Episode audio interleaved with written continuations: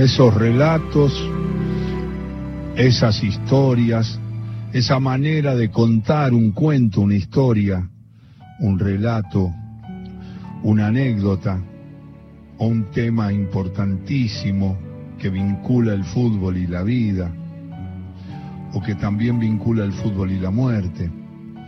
Hay muchos relatos en ese sentido conmovedores que nosotros compartimos.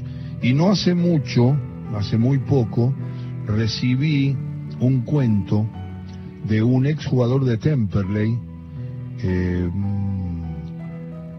Ignacio Bollino, que eh, se conectó con Julián Capazo, que trabaja con Víctor Hugo, está con nosotros y, bueno, y se contactó eh, a partir de una relación que se mantenía y a través de Gabriela Stoppelman, Gabriela le envía a Víctor Hugo, creo que el 26 de marzo, le envía a Víctor Hugo eh, diciéndole que lo está pensando, que siempre lo está alentando, y le dice, eh, sé que estás lejos de la compu, pero te mando este hermoso cuento de Ignacio Bollino, jugador de Temperley. Y Víctor Hugo vio ese correo y, leyó, por supuesto que leyó el cuento, y le puso a Julián Capazo, mirá qué regalo para vos y para Apo, Mande, mandáselo urgente.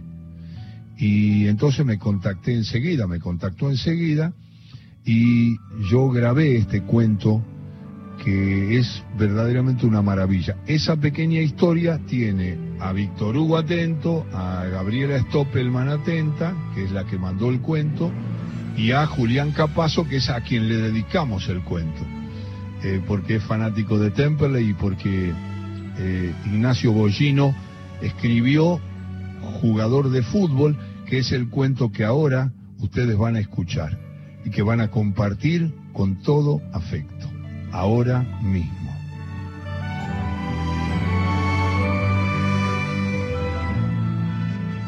De Ignacio Bollino, jugador de fútbol.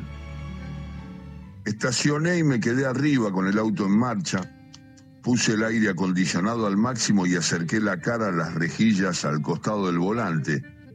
Necesitaba que lo fresco me pegara fuerte para despabilarme. Necesitaba sacar el ruido del respirador artificial de mi cabeza. Metí mis dedos índices, uno en cada oído, y los hundí como pistola, sacudí y esperé el disparo. No salió nada. Probé entonces a taparme la nariz y soplar, como si estuviera apunado, pero también fue en vano, porque todo el ruido seguía adentro, rebotando, y ya me empezaba a desesperar con el aire acondicionado pegándome en la cara. En el asiento del acompañante estaba el recorte de diario que mi viejo me había dado en la puerta del sanatorio antes de irme, apoyado en el cantero. Mientras fumaban con el trapito y hablaban de la cárcel, muy atento a las experiencias de su nuevo amigo, casi iguales los dos con ropa grande y gorro de lana en verano. Lo sacó de su billetera larga que le quedó de taxista, pero no le di importancia, sabía de qué se trataba. El pedazo de diario tenía la misma consistencia de los billetes viejos. Lo encontré en mi mesita de luz. Estaba buscando una foto de Mari cuando era chica, me dijo. Y yo le di un abrazo, como siempre, más débil de lo que quería darle. Después, 20 pesos al trapito y subí al auto. Levanté el recorte de diario, en los márgenes no había fecha. Los bordes parecían arrancados con los dientes. Me encontré a mí mismo de espaldas por pegarle una patada a un jugador de Banfield en la cancha de Central. Era el día de mi debut. En la foto yo tenía el pelo largo y no me gustó reconocerme. Poco recordaba del partido, las tribunas manchadas de colores amarillos, murmullos como una explosión donde los restos sobrevivientes no alcanzaban a formar un cuerpo, solo una sensación que se apoyaba sobre el pasto verde perfecto, recién cortado, con cobertura de rocío plateado bajo las torres de iluminación y sobre el cual mis compañeros corrían, los rivales corrían. Las camisetas se mezclaban y no eran más que fantasmas interponiéndose entre la pelota y yo. Una película ajena en el papel absurdo de cumplir un sueño que alguien me había contado. 15 minutos antes, en el entretiempo, el técnico me avisó que era el momento de llegar. Esa misma noche, cuando terminó el partido, salí a bailar y no tuve que hacer cola. El patovica ni siquiera me pidió los documentos para entrar. Después otras luces, más colores, música grave, saturada, con olor a vómito de rincón y en el medio, sin preguntarle el nombre, me fui al telo con una piba de quien lo único que recuerdo es que no le pregunté el nombre. Apagué el aire acondicionado y me toqué los cachetes, la frente, la boca, estaban fríos. Abrí la guantera y escondí el recorte en el fondo. El espejo retrovisor me mostró el asiento de atrás, esperando viajar a Buenos Aires. Ropa suelta, un paraguas, la valija, sobre la sillita de viaje de Vera, el monito pirata que ella me había regalado, dos dibujos más de ella, con corazones y perritos, y una pila de botines negros con los cordones desatados. Estiré el cuello de mi remera con fuerza hasta deformarlo en una sonrisa derretida y apagué el motor. Apoyé un pie en la calle, el calor fue peor de lo que imaginaba, un atropello, los autos que pasaban levantaron el aire caliente, un remolino tibio que hechizaba. Pegué la espalda contra la puerta para no ser tragado y sacudí la cabeza, porque mi hermana me hablaba, pero su voz no salía, el tubo en la boca. Ella lo mordía, el respirador, los ruidos. Sacudí de nuevo la cabeza y busqué el bar. Subí a la vereda y crucé por el pasto. Los lentes de sol estaban sucios, pero me protegían. Ni bien me di cuenta, me alejé de la gente que corría sobre la pista, amando la vida, paralelos al río, con su música de auricular y paisaje. Los odié. Metí las manos en los bolsillos de la bermuda y toqué el papel que le había escrito a mi vieja. Traté de memorizarlo por si me daba vergüenza y lo tiraba antes de dárselo. Nos íbamos a encontrar para despedirnos en el bar del enorme ventanal mirando al río. Se había ido a dar un baño a su casa y la cité ahí para que saliera y se despejara. Yo me tenía que ir a Buenos Aires y no quería, aunque mi hermana no podía respirar, me tenía que ir y no quería. Hacía años que era jugador de fútbol. ¿Quién no quiere ser jugador de fútbol? De primera división, todo un campeón y por más que me quería quedar, me tenía que ir y no quería. Los campeones solo tienen que volver a ser campeones. Pensé e imaginé esa frase en la tapa de un libro de autoayuda con un cartel de oferta arriba. Caminé con la vista fija en mis pies, esquivando charcos que habían quedado de la lluvia de la noche. Era temprano y tenía que hacer tiempo. Me senté contra un árbol. Al principio me pareció cómodo, al rato incómodo. Después más incómodo, de todos los árboles que nadie ocupaba, yo había elegido el peor. El sol también quemaba. Era verano. Fui de punta a punta con mi mirada polarizada y no encontré a nadie en ese parque frente al río. Todos se habían ido o nunca habían existido, ni siquiera los forros corriendo. A lo lejos unos galpones reciclados muertos servían de calor. El bar del ventanal, con sus ladrillos vistos, aguardaba a un costado con las mesas de afuera vacías, junto a un grupo de árboles pequeños, recién plantados, sin juegos de chicos alrededor.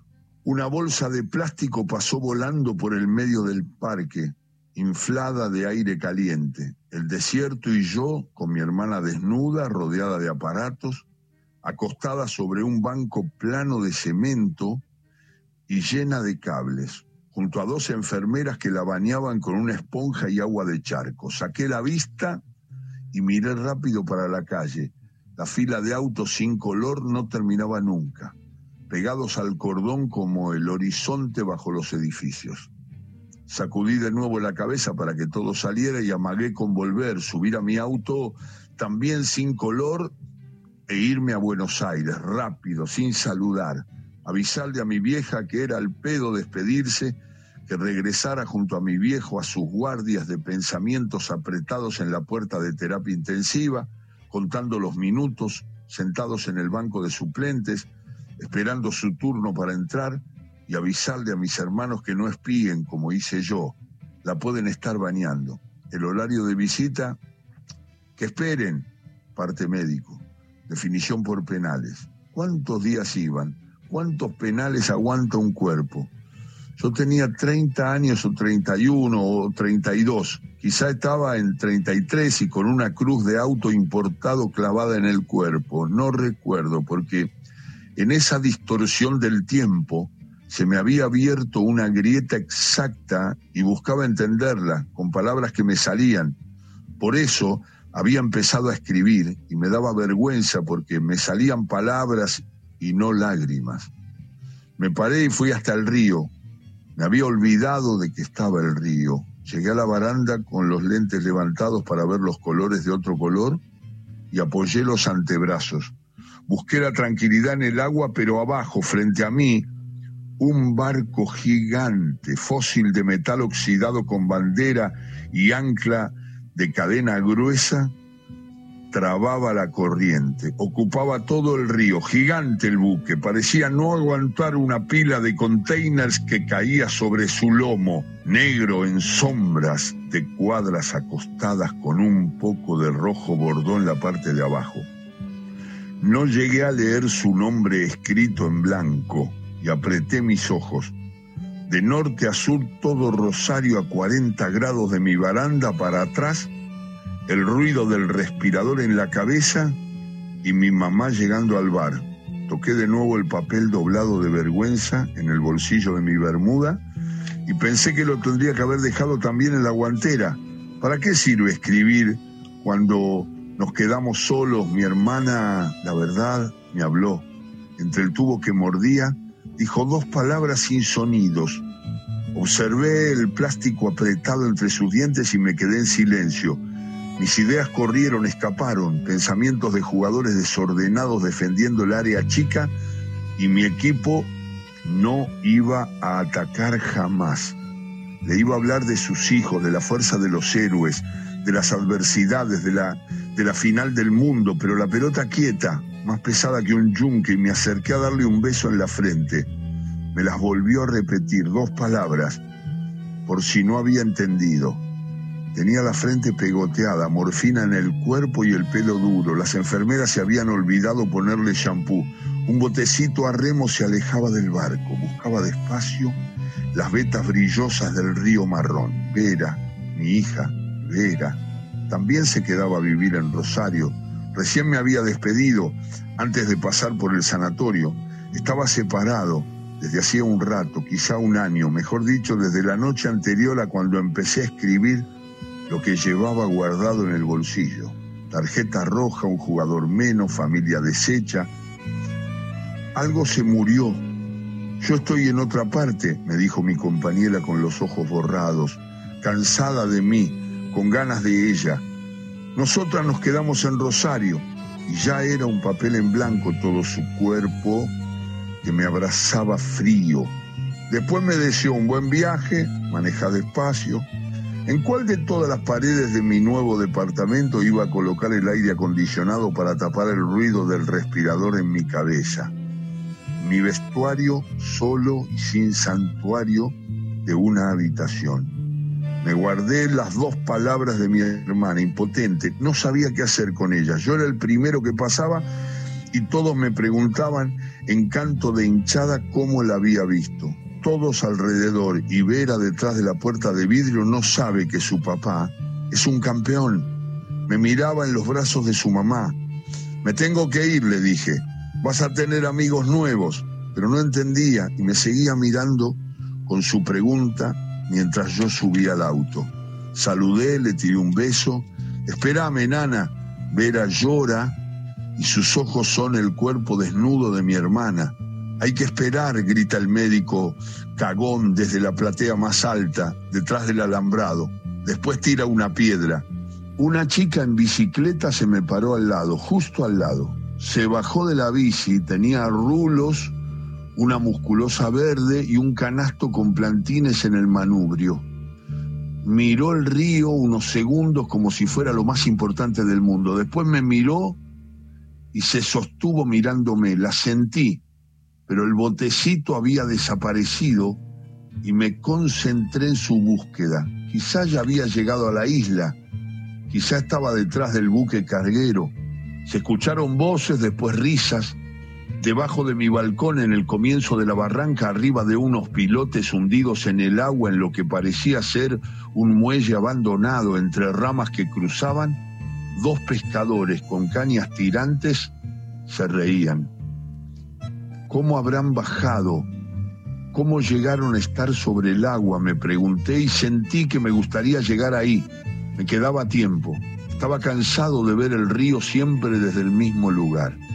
Miré a la chica que se alejaba caminando con la bicicleta a la par hacia los galpones muertos. Sus rulos largos le caían sobre la espalda tatuada. Era alta, me hubiese gustado verle la cara e imaginé sus ojos azules. Fui en dirección contraria, tomado de la baranda. Busqué un camino para descender, lo encontré. Salté el caño, era peligroso, el hueco se abría entre los yuyos y caía. Un nene me tocó la espalda, morocho, bajito, con la remera del Barcelona trucha. Lo miré, me llegaba a la cintura. No tengo nada para dar, le dije y metí la mano en el bolsillo en donde guardaba mi papel escrito para buscar una moneda. Con solo levantar los hombros me explicó que yo era un boludo que le tapaba el camino. Sí, su espalda decía Messi con el 10 en amarillo. Bajó por la barranca y desapareció entre unos ranchos de chapa que se sostenían peligrosos, ocultos como madrigueras, de perfil al río. Algo de la situación me dio vergüenza, algo también valor. Me agaché y agarré unas raíces para sostenerme. La pared era de tierra, empinada. El camino, una escalera lisa, prohibida por la municipalidad en un cartel. Bajé con cuidado. Dos árboles que se hundían en el río marcaban el límite. Estaba crecido, había profundidad. Se terminaba el suelo. Me agarré de la base de un silo quemado, observar y descansar ya no se podía avanzar, pero los pilotes estaban rodeados de camalotes que bailaban en ronda sobre el agua. Un neumático flotaba bajo mis pies y me encontré sin saber qué carajo hacía yo ahí. Los pescadores se escuchaban más distantes. Me había alejado un poco y apenas los distinguía. Quería igual llegar a ellos, preguntarles de qué mierda se reían. El barco estaba más cerca, pero tampoco pude leer cómo se llamaba su misma sombra lo borraba. Ya no estaba en Rosario, pensé, si me metía al agua no era Rosario. Si había llegado hasta ahí, podía saber cómo se llamaba el barco, tocarlo, hacer algo, no sé. Callar al respirador de mi cabeza. Desde que el doctor dijo que mi hermana no iba a caminar más, todo podía pasar. Y así dije que iba a ser, que pase lo que sea, Pensé y me tiré. El agua fresca me tranquilizó. Salí a flote. Perdí los lentes de sol. Fue como estar en una bacha gigante con olor a boga colapsada por los restos de comida atascados en la rejilla. Un remanso. Floté entre los pedazos de muelle con el agua al pecho y empecé a nadar río arriba para el lado del puente. Rosario, Victoria en diagonal. Sabía que tenía que ir contra la corriente para llegar al barco, no estaba lejos, 200 metros calculé. El río onduló sobre mi cuerpo y empezó a tomar vida en su movimiento. Me sentí calmo, protegido en un abrazo. Avancé, concentrate en el agua, me dije. Mis ojos y el agua marrón, al ritmo del respirador. Cada tanto el cielo y su brillo contra las gotas que saltaban. Cada vez que mi cabeza se sumergía, asomaba un silencio. Las zapatillas me pesaban un poco, pero no me preocuparon. Seguí avanzando en brazadas parejas. El sol quedó bien tapado por el agua. y el agua se oscureció.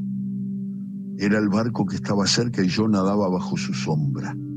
Una especie de motor regulaba sobre el río contrayendo todos los sonidos del ambiente. Gigante como un iceberg oxidado, el buque y su energía la sentí. Intenté levantar la vista para ver su nombre, pero no podía nadar y leer al mismo tiempo. Disfruté del último tirón como un imán que llega a la heladera.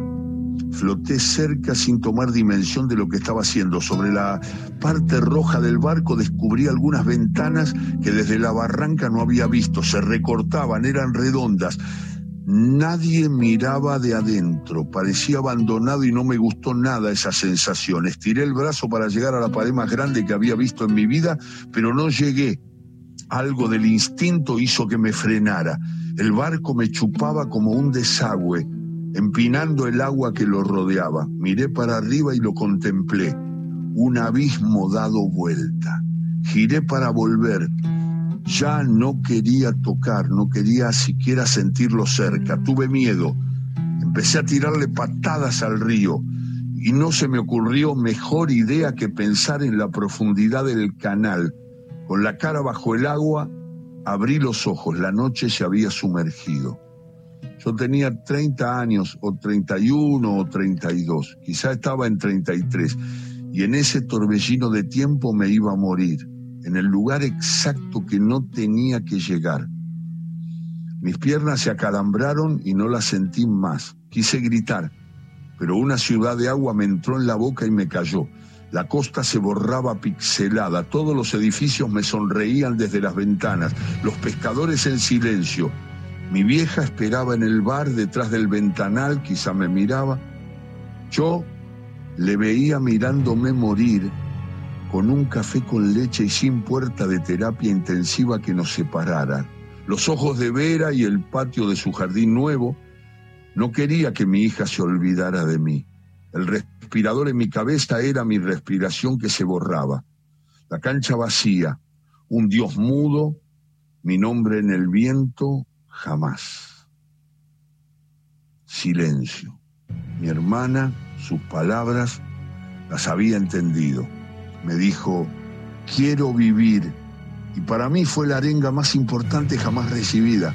Tenía sed, la boca partida de seca por la traqueotomía. Ni siquiera la dejaban tomar agua. Mi hermana no sentía el cuerpo de los hombros para abajo, pero la abracé igual, toda desnuda y bañada como estaba en agua del río. Me nublé, tiré manotazos contra la blandura del agua que no paraba de hacer buches conmigo.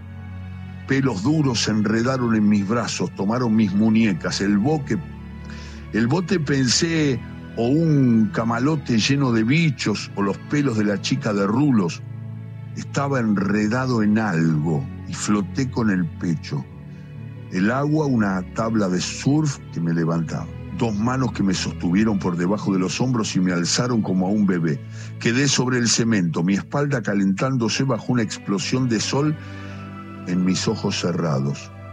Los dos pescadores observaban su pesca, no se reían, los miré mirarme, vomité y respiré en un gol mudo. Flaco, ¿estás bien? Toqué mi bolsillo. El papel debía de estar arruinado. Me levanté. Flaco, ¿seguro? Vi la escalera de metal que subía pegada a la barranca, parte del muelle cerealero por donde habían bajado los pescadores. Campeón, vos sos jugador de fútbol, ¿no? Gracias, le dije, y con el cuerpo pesado y fresco corrí por el muelle abandonado. Subí los escalones de dos en dos. La escalera era una jaula que parecía a punto de desoldarse en cada vibración. Salí a un parrillero, patio de algún club de pescadores, sin mesas ni sillas, unos metros por debajo de la baranda que cercaba la ciudad. Antes de saltar miré a las casillas sobre el río, pero el nene no estaba. Dos perros en la puerta, incómodos en la inclinación, empezaron a ladrarme. Me crucé otros dos con otros dos felices corredores con su conjunto deportivo flúor. Me miraron extrañados como si fuera una criatura que emergía de la bruma, pero siguieron corriendo con música de auriculares y paisaje. Crucé el parque, Ya había algunas personas tiradas tomando mate y sol. Fui hasta el ventanal. No podía entrar así. Un avión a chorro pasó anunciando el circo Rodas. Últimas funciones dos por uno. La encontré. Mi mamá me esperaba con la misma ropa que tenía puesta todos los días en el hospital. No se había bañado. El bolso cruzado, las manos juntas, hechas un bollo arriba de la mesa. Agité los brazos, levantó la vista y achinó los ojos con lentes. Salí. Salí, salí, le dije con las manos, con la boca, con las gotas de mi cuerpo salpicando. Apretó su cartera y caminó hacia mí. Abrió la puerta transparente y salió de la pecera. Yo ya la esperaba sentado secándome al sol en una mesa de afuera. Observó el agua cayendo por mi pelo, la ropa mojada. La vi la vi chiquita, envejecida. Se sentó sin decirme nada. Quedamos frente a frente. Estaba sucia de tanta sala de espera con olor a pucho. Vino el mozo y ella le dijo que se fuera, que pedíamos después. Me estiró los brazos, sus palmas al cielo. Le di las manos, le di las mías, apuntando al suelo. La miré y me dio mucha bronca haber perdido los lentes porque me largué a llorar. Ni hola le pude decir, que ya era un nene que lloraba en el patio de casa, mojado por las bombuchas que me reventaba mi hermano. Ella no dijo nada, me miró llorar. Mi mamá, que siempre tenía algo para decir, no dijo nada. Y lloré un poco más, con vergüenza de casi morirme al pedo. Lloré con ganas de llorar, simple. Y ella solo me dejó llorar, simple. Cuando soplé por última vez aliviado, ya vacío de sonido y todo, mi mamá me preguntó, para cambiar de tema, si había visto el partido de la selección femenina. Negué con la cabeza sin entender. E-, e-, estuvo bueno, lo vi anoche, que pasaban la repetición, no me podía dormir, ni las pastillas me hacen efecto. Mundial en Francia, un partidazo. Empataron en el último minuto. Dos veces tuvieron que patear el penal. Perdían 3 a 0 y lo remontaron. Van a volver como heroínas. Es la primera vez en la historia que hacen un gol en un mundial las chicas. Y metieron tres, hazaña. Después llamó al mozo y me preguntó qué iba a tomar. Metí la mano en el bolsillo, el papel arruinado. No me importó acordarme lo que decía mi vieja sabía esperar. Ya estaba en mi cuerpo como una necesidad. Iba a hacer algo con eso, estaba seguro, algo que valiera la pena. Pedí un café con leche y un Carlitos. De golpe tenía hambre. Me esperaba la ruta. Este cuento se llama Jugador de Fútbol. Lo compartimos con ustedes. Está dedicado a Julián Capazo, con un abrazo grande a Víctor Hugo y con un saludo grande a Gabriela Stoppelman. Ignacio Bollino, exjugador de Temperley, escribió este cuento. Jugador de fútbol